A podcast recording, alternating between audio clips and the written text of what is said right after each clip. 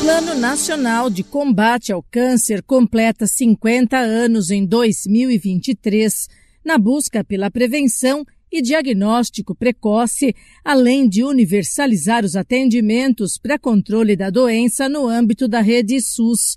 A normativa de 1973 foi revisada em 2022 com a incorporação de novas ações pela redução do número de casos para todos os tipos de tumores.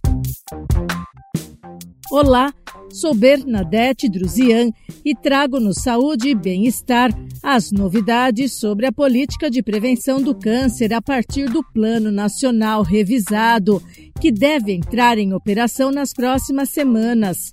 Para Gabriel Moraes, coordenador institucional da Federação Brasileira de Instituições Filantrópicas de Apoio à Saúde da Mama, a FEMAMA, os governos em todas as esferas, setores de saúde e a população devem se envolver nesse desafio. O controle do câncer no país é uma responsabilidade de todos. Uma iniciativa como esta tende a contribuir muito, uma vez que serve como referência para a formulação de estratégias diversas, a nível de federação, estados e municípios.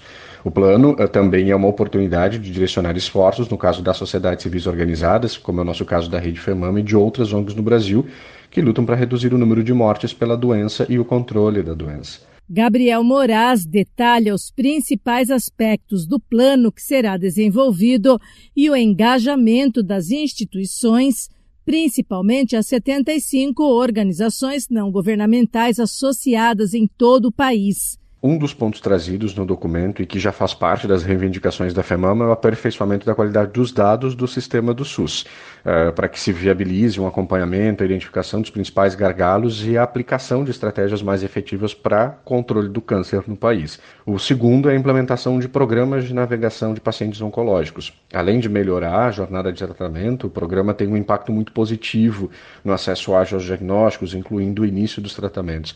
Tivemos importantes conquistas uh, relacionada à implantação de programas de navegação, principalmente para pacientes com câncer de mama, e, o, e ter essa informação constando como sendo um apoio uh, na política nacional, no Plano Nacional de Combate ao Câncer, é um excelente incentivo.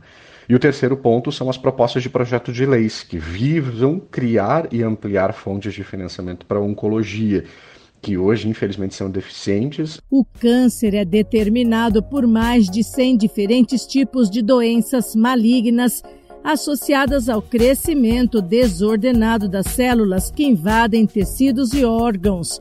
Devem surgir cerca de 704 mil novos casos a cada ano no triênio 2023-2025, segundo o Instituto Nacional do Câncer, o INCA tumores de mama nas mulheres e de próstata nos homens seguem como os tipos de maior incidência no Brasil. Esse podcast é uma produção da Rádio 2.